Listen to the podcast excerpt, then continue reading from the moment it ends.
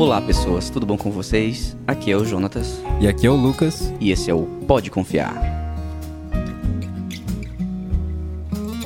E aí, Jonas, como foi a sua semana? Cara, minha semana foi muito corrida, graças a Deus. Maratona? Maratona, cara. Estamos aí numa maratona de gravação, porque estou saindo de férias, mas entre aspas, né? Porque pra onde eu vou, eu vou trabalhar pra caramba. Sim. Temos aí mais uma maratona de gravação na próxima cidade. Estou indo para Altamira. Irei gravar com alguns convidados especiais lá também. Sim. Em breve teremos uma série nova de mensagens aqui no canal do podcast Uau, Pode Confiar. Então esperem novidades aí, galera. E também estou indo para o meu chá, o chá de panela, pois irei casar no final do ano. Oh. É, o negócio aí é arrochado. Hoje a gente tem um convidado mais do que especial. Quem é esse convidado, meu amigo Lucas? Nosso amigo, irmão Vitor Nobre. Vitor Nobre, só de nome já é nobre. É. Mas, rapaz, se apresente, meu amigo Vitor Nobre. Olá, Jonatas. Olá, Lucas. Tudo bom? Então, eu sou o Vitor Nobre, membro ativo da Igreja da Vinha Santarém, responsável pela mídia da igreja, como a- as letras né, que passam ali no telão para as pessoas acompanharem as músicas na hora do louvor e da adoração. E é uma satisfação poder estar hoje aqui no Pode Confiar e compartilhar um pouco da palavra de Deus com vocês. Glória a Deus. Qual é o tema da mensagem de hoje? O tema da mensagem de hoje é o poder do pensamento. Poder do pensamento, cara. Uau. E o Lucas tava falando aqui em off que era o, o poder do, do Xavier, do X-Men. Carequinha na cadeira de rodas. cara aqui na cadeira de roda. Mas é, por onde a gente vai começar no poder do pensamento? Nós vamos poder fazer um, um texto base de Provérbios 4, 23, que fala o seguinte: Tenha cuidado com o que você pensa, pois a sua vida é dirigida pelos seus pensamentos. Então, o pensamento, ele é quem comanda toda a nossa vida. Então, a gente pode ver primeiramente o que é a mente. A mente, segundo o dicionário, é a parte inteligente ou sensível do ser humano. Processamento, entendimento, ato de compreender algo, de criar na imaginação, concepção, percepção, intenção, plano ou propósito. Então, a nossa mente, espiritualmente falando, ela é o nosso coração, onde são produzidas pensamentos onde a gente começa a criar as situações do que nós vamos viver durante o, o dia ou durante a vida. É onde nós fazemos planos, começamos a criar as coisas no nosso pensamento. né? Então, a palavra de Deus diz aí em Provérbios que nós devemos ter cuidado com o que nós pensamos. Só que para a gente pensar, a gente precisa de informação. E o que o nosso pensamento vai absorver de informação? Vamos começar pelo acordar. Ao acordar, será que nós temos visto primeiro o que Deus quer para nossa vida? E onde nós vamos ver o que Deus quer para nossa vida? Você tem que buscar a palavra de Deus, fazer uma leitura, fazer uma oração, né, pedir direcionamento, e você vai conversar com Deus. Na sua palavra você vai ver o que Deus quer para tua vida naquele dia.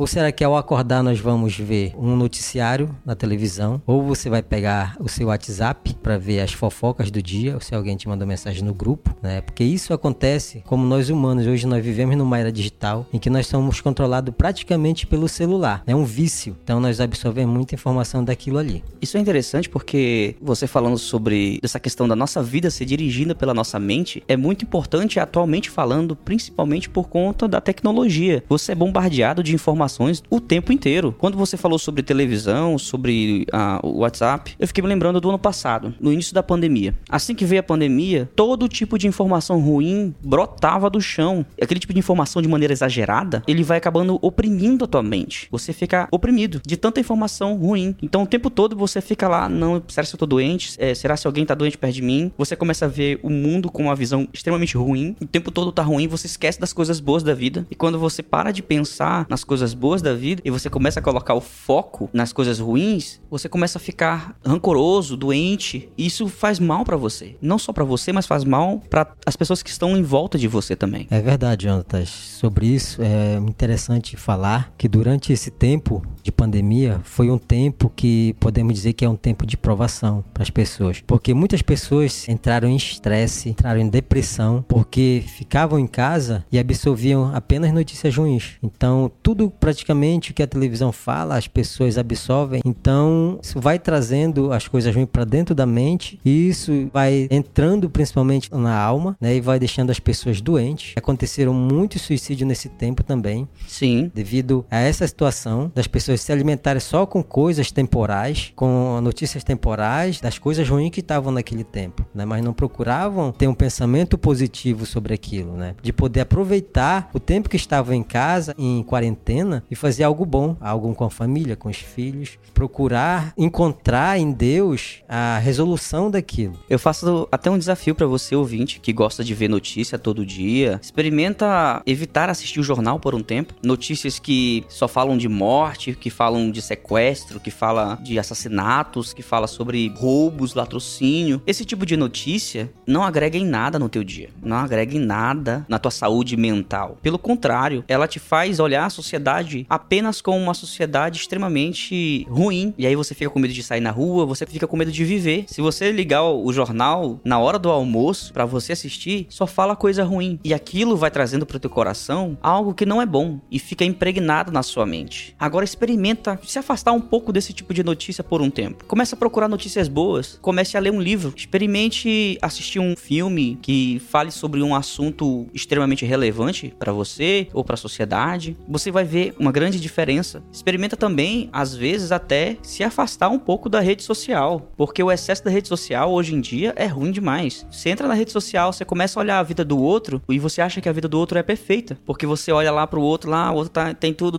mas na verdade, as pessoas só colocam na rede social o que elas querem que os outros vejam. Então, guardar os nossos pensamentos e definir a nossa percepção do mundo é algo de extrema importância para que a gente possa ter uma vida mais centrada no que realmente importa. E fora que você tem uma mini biblioteca com 66 livros recheados de boas notícias sobre Deus, sobre você. Então, sem dúvida, isso vai ser um grande combustível para sua mente para o seu caminhar. E é isso, né? Tá cercado de notícias sobre Deus, Talvez você nunca pensou sobre uma forma de espalhar boas notícias. Às vezes nós acabamos nos tornando como os noticiários ruins, né? Como é bom contar uma desgraça, né? Experimenta contar uma coisa boa, quase ninguém sabe. É. Agora fala de uma coisa ruim, você mal terminou de falar, alguém já tá te ligando. Meu Deus, quem foi que morreu? É. é muito chato isso, cara. Interessante isso que você falou, Lucas. Porque em Mateus 12, 34, já na parte B, a Bíblia diz assim que a boca fala do que o coração está cheio. Então, se a gente for alimentar o nosso pensamento com notícias ruins, isso vai fazer com que nós sejamos ruins também. Nós vamos começar a produzir frutos ruins. Agora, se nós começarmos a alimentar o nosso pensamento em coisas boas, vamos buscar em Deus, porque em Deus nós encontramos as melhores coisas, são as coisas boas. Então, vamos buscar em Deus a situação para o nosso dia a dia, para a nossa vida. Então, nós vamos começar a produzir frutos bons. Então, a nossa vida se torna melhor, porque as pessoas vão ver em nós que nós somos produtores de frutos bons, vamos falar coisas boas para as pessoas, vamos profetizar coisas boas, né? Ao invés de estar tá amaldiçoando, porque as coisas ruins só vão trazer coisas ruins para a nossa vida também. Todo mundo conhece pelo menos uma pessoa que nunca tá bem. Você chega com essa pessoa e pergunta: "E aí, como é que você tá?" "Ah, não tá bem não. Eu não tô bem não essa semana. Eu não dormi bem. Ah, essa semana, a irmã, eu tô com uma dor aqui, por favor, ora por mim, assim, meu irmão. Ah, nossa, irmão, eu não tô conseguindo pagar as contas. Não, irmão, pelo amor de Deus, é, tá com problema lá em casa. Todo mundo conhece uma pessoa que nunca tá bem. Que você chega com ela e pergunta como é que ela tá, ela nunca tá bem. Nunca tem uma notícia boa para dar, nunca tem um testemunho bom para dar. Ela sempre tem uma reclamação e um pedido de oração. É muito comum aparecer pessoas assim. E quando a gente começa a exercitar a nossa mente, proferindo coisas boas, focando naquilo que é bom, porque a nossa vida não é feita só de momentos ruins. A nossa vida também tem muitos momentos bons. A gente tem a tendência a dar muito valor aos momentos ruins, ao invés de dar valor àquilo que realmente importa, que são os momentos bons. E quando o Vitor fala sobre Mateus 12, 34, que a nossa boca fala do que o coração está cheio, que possamos então encher o nosso coração de alegria, encher o nosso coração de esperança, encher o nosso coração daquilo que constrói, que edifica, para que possamos ser pessoas mais felizes, pessoas mais esperançosas, pessoas mais doces e menos amargas, menos tristes, menos desesperançosas. Precisamos ser pessoas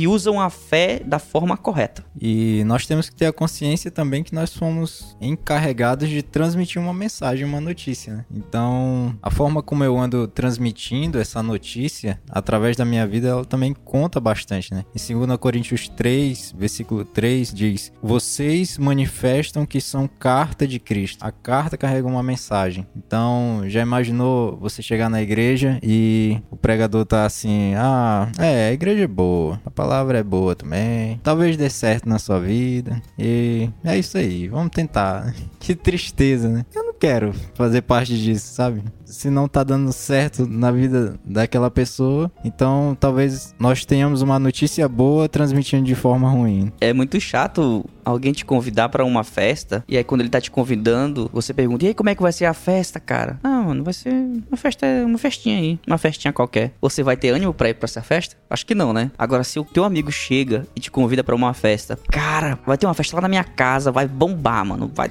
top, mano, o DJ, mano, o DJ vai ser o DJ azeitona, meu amigo.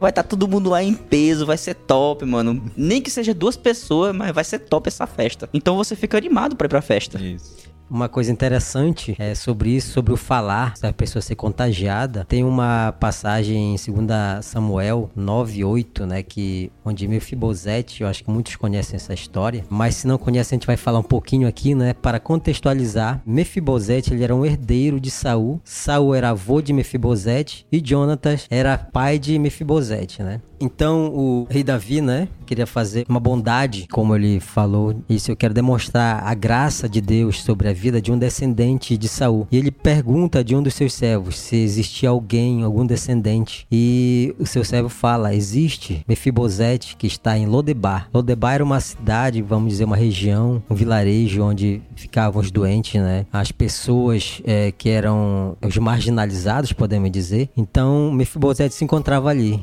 Só que o rei Davi mandou buscar Mefibosete. E ao chegar ali no palácio, ele fala: Você é Mefibosete? Ele diz: Sim, sou eu, seu servo. Então aí ele começa a restituir. Ele diz: Mefibosete, a partir de hoje eu restituo tudo aquilo que era do teu avô e de teu pai, todas as terras. E Mefibosete, ao invés de agradecer, né? Se fosse eu, eu agradeceria, né? Por ter recebido uma grande herança, né? Ou seja, eu estaria rico praticamente, né? Eu pularia de alegria, né? Mas uma situação que Mefibosete ele tinha um pé quebrado, né? Mesmo que ele tivesse o pé quebrado, eu pularia de alegria. Agora, qual foi a atitude de Mefibosete? Nesse texto de 2 Samuel 9, 8, Mefibosete fala o seguinte: Eu não valho nada mais do que um cão morto. Por que o Senhor é tão bondoso comigo? Né? Então ele até questiona aquilo que Davi restitui, as suas riquezas, né? Então, então ele começa a, a murmurar, né? Ele não é grato. Então ele fala aquilo que ele é. A Bíblia fala aí que ele é um cachorro morto. Ele fala isso, ele profere isso, que ele é um cachorro morto. Então é por isso que ele estava naquele lugar, ali onde só existia pessoas doentes, onde ninguém queria estar perto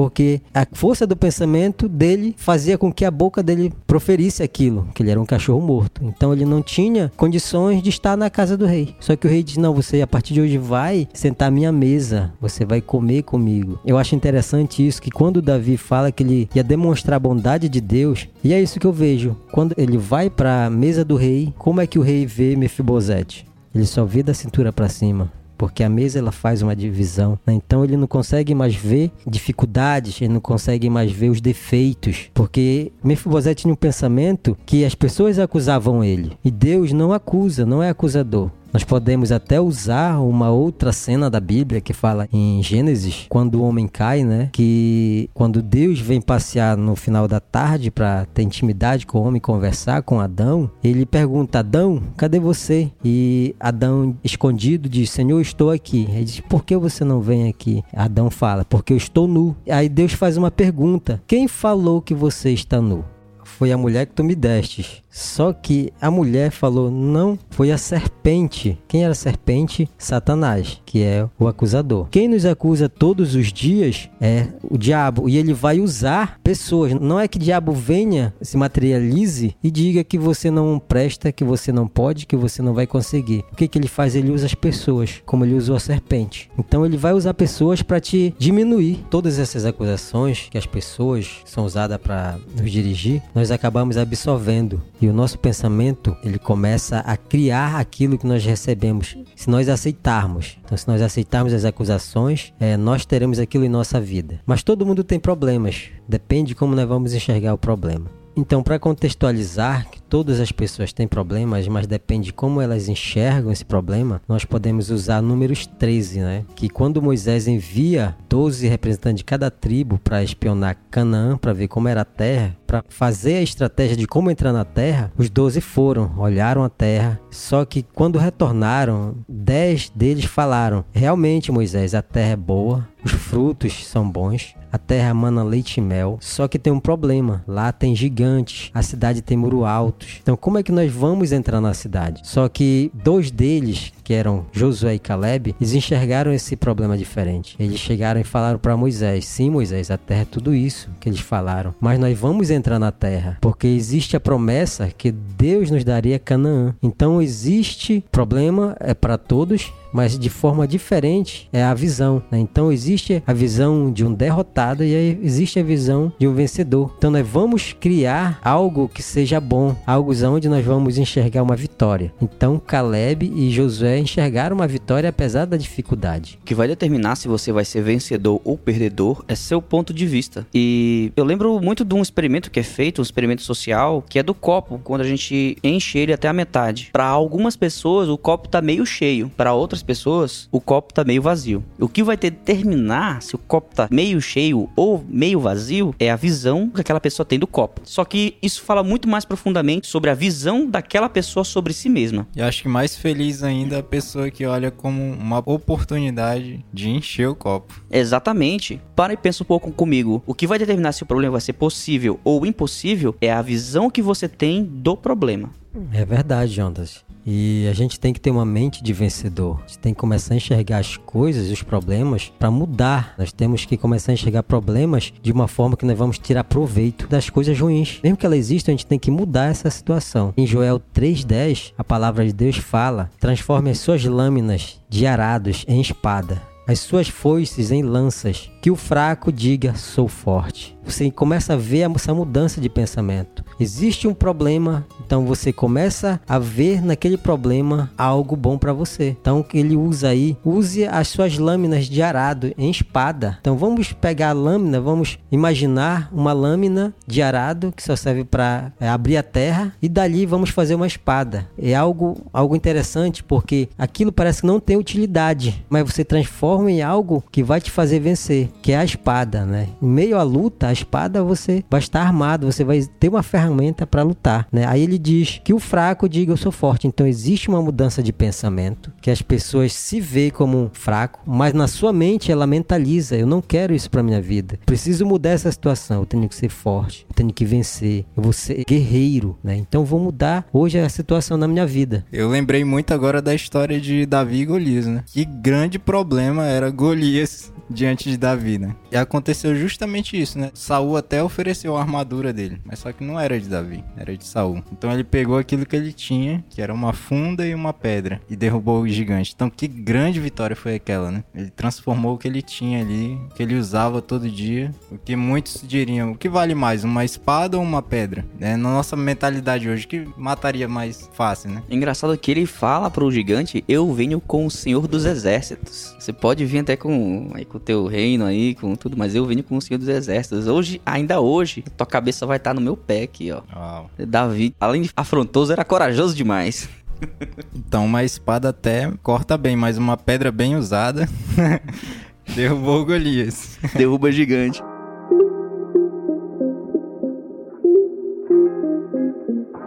Então, nessa linha de pensamento sobre mudar a situação dos problemas, as coisas acontecem na nossa mente. Nós criamos as coisas na nossa mente, porque nós somos filhos de Deus. Se nós somos filhos de Deus, Deus é o que? Ele é o Criador. Se nós somos filhos, nós somos co-criadores. Então nós podemos criar as coisas que não existem porque é pela palavra, a palavra de que Deus usou para criar o mundo, por exemplo, o haja luz, ele lançou uma palavra que concretizou o que ele estava pensando. Né? E qual era o pensamento dele? Que houvesse luz sobre a terra, que era sem forma e vazia. Então, nós podemos usar o texto de Hebreus 11:1, que ele fala: Ora, A fé é a certeza de coisas que se esperam, a convicção de fatos que não se vê. Então tem coisas que nós queremos para nossa vida que nós não estamos vendo com nossos olhos carnais, mas se nós mentalizarmos, se nós começarmos a pensar, nós vamos criar aquilo, trazer a existência, porque aquilo não existe, mas pelos olhos espirituais nós conseguimos ver aquela situação sendo resolvida, o projeto saindo do papel, ou a cura chegando, né? Ou um casamento que parece que não tinha conserto e Deus consertou, né? É, são várias coisas que nós podemos trazer à existência, tanto coisas sentimentais, relacionamentos familiares, relacionamentos afetivos. Então nós podemos trazer à existência tudo, nós podemos criar referente a essa palavra que Hebreus nos dá, que é a nossa fé. E onde a fé ela começa é no nosso pensamento. Então, é por isso que em Provérbio diz que a nossa vida depende daquilo que nós pensamos. Se nós pensamos essas coisas para nossa vida, nós vamos alcançar,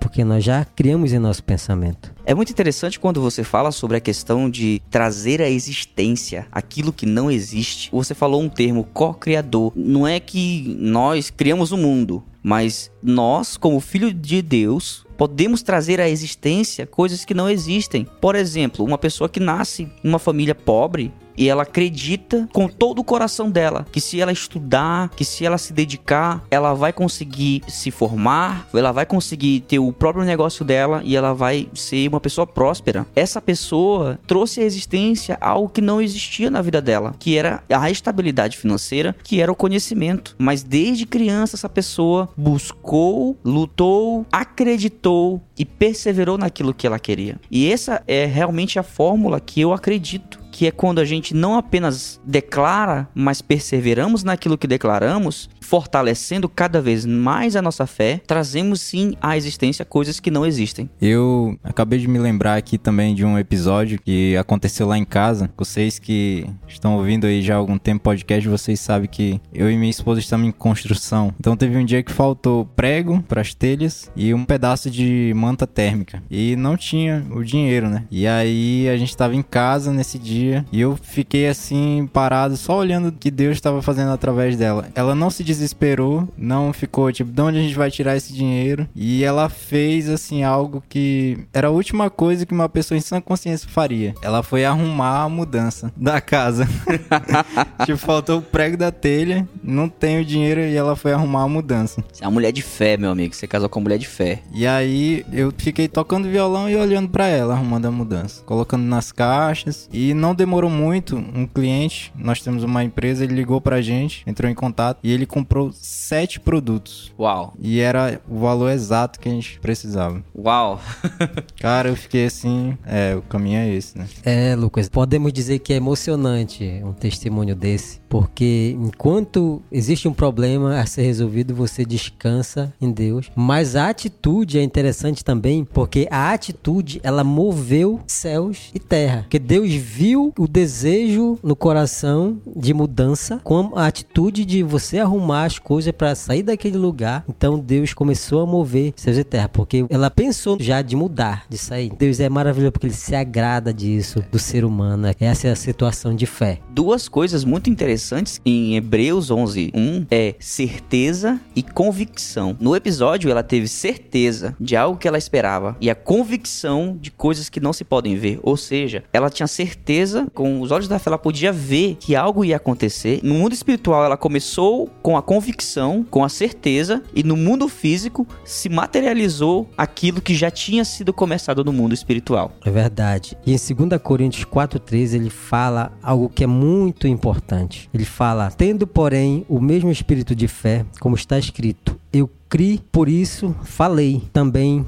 cremos e por isso também falamos, sabendo que aquele que ressuscitou o Senhor Jesus também nos ressuscitará com Jesus e nos apresentará junto com vocês. Uau, que coisa interessante, né, Jonatas? Então, para a gente falar, a gente tem que crer e as coisas acontecem. Né? Então ele pode mover as coisas a nosso favor, mesmo que ninguém vá lá, mas o nosso pensamento for positivo, crer, nós crermos em espírito, as coisas acontecem.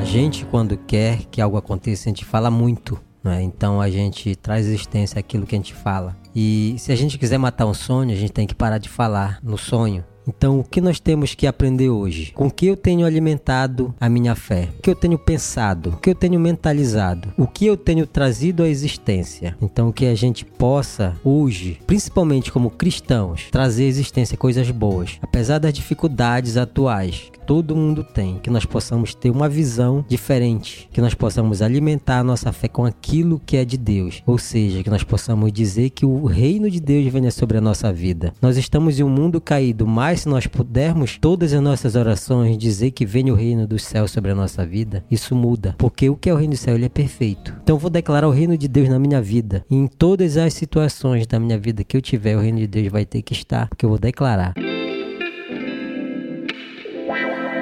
Muito obrigado por ouvir esse podcast. Que Deus continue te abençoando com essas palavras, com esses temas que a gente tem abordado. Gostaria de mandar um abraço para todos aqueles que estão nos ouvindo. Vocês têm sido pessoas que nos abençoam. Eu tenho a agradecer muito a vocês e também a todos aqueles que têm se empenhado nesse projeto. Que seja abençoado cem vezes mais de tudo aquilo que vocês têm ofertado na nossa vida. Até a próxima semana. Deus te abençoe.